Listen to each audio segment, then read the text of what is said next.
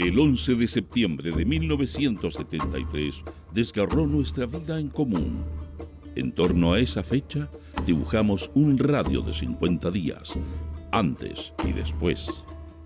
Para encontrar pistas de futuro, buscamos fragmentos de tiempo y los reunimos en el presente. Este es Proyecto 50.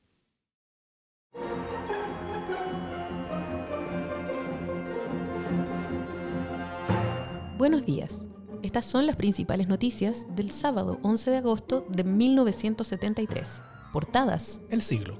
Plazo de 48 horas a los camioneros. Cayeron otros cuatro fascistas por asesinato de Edecán Araya.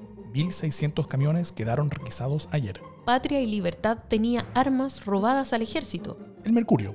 Faibovich intenta requisar camiones en el monte. Se ha roto el diálogo, dicen los transportistas. Rusia a la conquista de Marte. Normalidad solo se alcanzará si mandos medios respaldan a las Fuerzas Armadas. Noticias interiores. El siglo.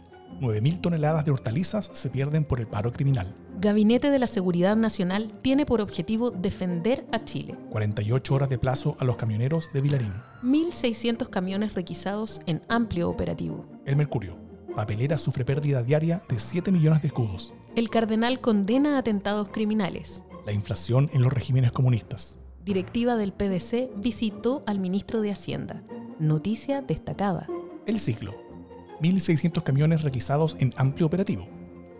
En una operación coordinada por las autoridades de gobierno, junto con las fuerzas de carabineros, requisaron a 1.620 camiones que mantenían ocultos en la localidad de El Monte, en el camino a Melipilla. Más de 50 tractores, máquinas motoniveladoras y tres micros de carabineros, apoyadas por tres tanquetas, partieron al fondo Santa Elsa del Monte a requisar los vehículos. En el primer momento, los dirigentes de los camioneros conversaron con las autoridades comprometiéndose a sacar ellos mismos los camiones. Sin embargo, al poco rato, llegaron diputados demócratas cristianos y del Partido Nacional, quienes aleonaron a los huelguistas y los empujaron a romper el acuerdo. Lo concreto es que los fascistas tuvieron que emprender la retirada y dedicarse a crear focos vandálicos en los alrededores, mientras la autoridad se hacía cargo de los vehículos y ponía coto a un nuevo foco de los terroristas de Vilarín. El Mercurio. Se ha roto el diálogo, dicen los transportistas.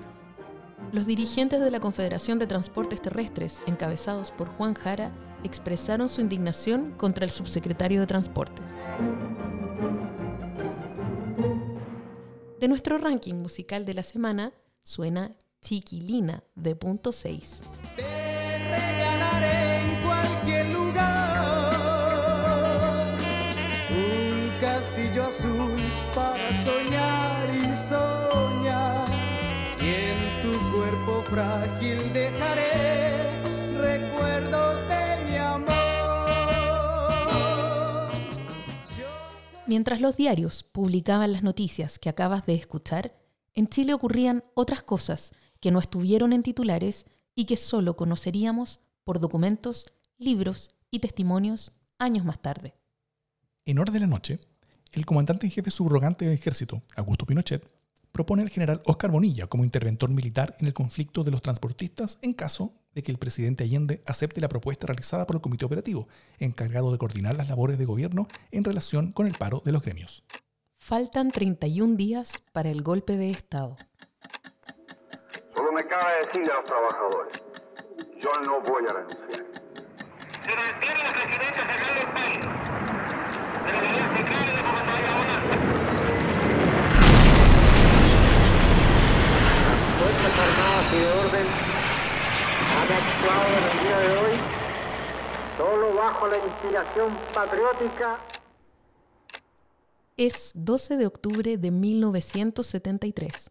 Han pasado 31 días desde el golpe de Estado. El Mercurio. Frey, desde Madrid. Militares salvaron a Chile. En una entrevista en el diario ABC, declaró que el alzamiento militar salvó a Chile. Lo que el mundo no sabe es que los marxistas chilenos disponían de armas superiores en número y calidad a las que estaban en manos de las Fuerzas Armadas. En el primer mes de la Junta Militar, el jefe de la Armada dirigió emotivo mensaje a miembros de la institución. Un mensaje a todos los miembros de la Armada Nacional dirigió el comandante en jefe de la institución y miembro de la Junta Militar, almirante José Toribio Merino, al cumplirse un mes del pronunciamiento militar del 11 de septiembre último. Llamó a amar la patria, a Dios, a la Marina y a los más desamparados. Eugenio Blanco, presidente de la Bolsa, comentó que hay una atmósfera favorable para invertir en Chile. Este interés puede canalizarse de acuerdo con las manifestaciones de las acciones bursátiles y aportes de capital e industria.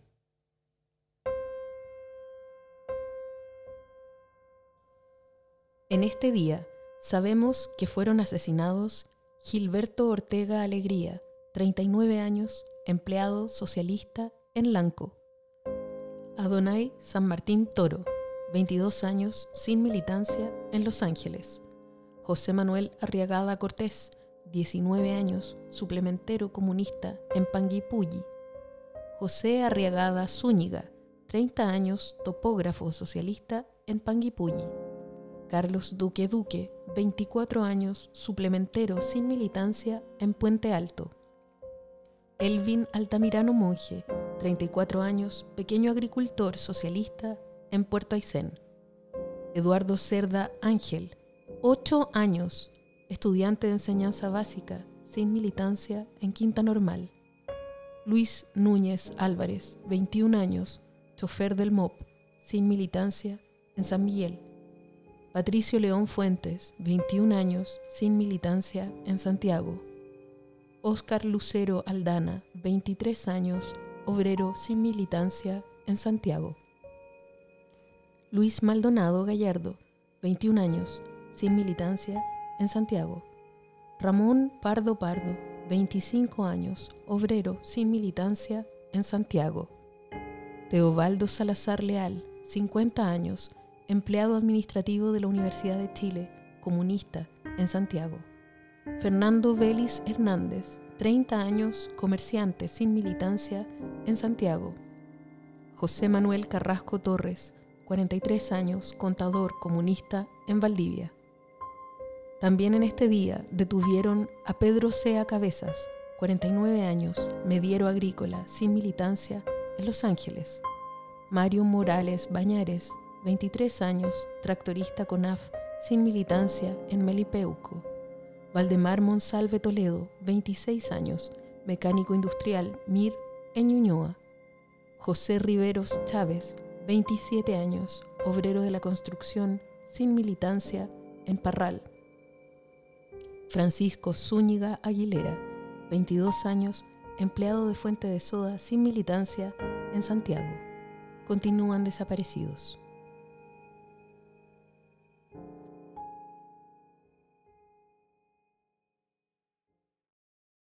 Proyecto 50 es una iniciativa de democracia en LSD, Radio Universidad de Chile, Instituto Milenio Biodemos, COES y Factor Crítico.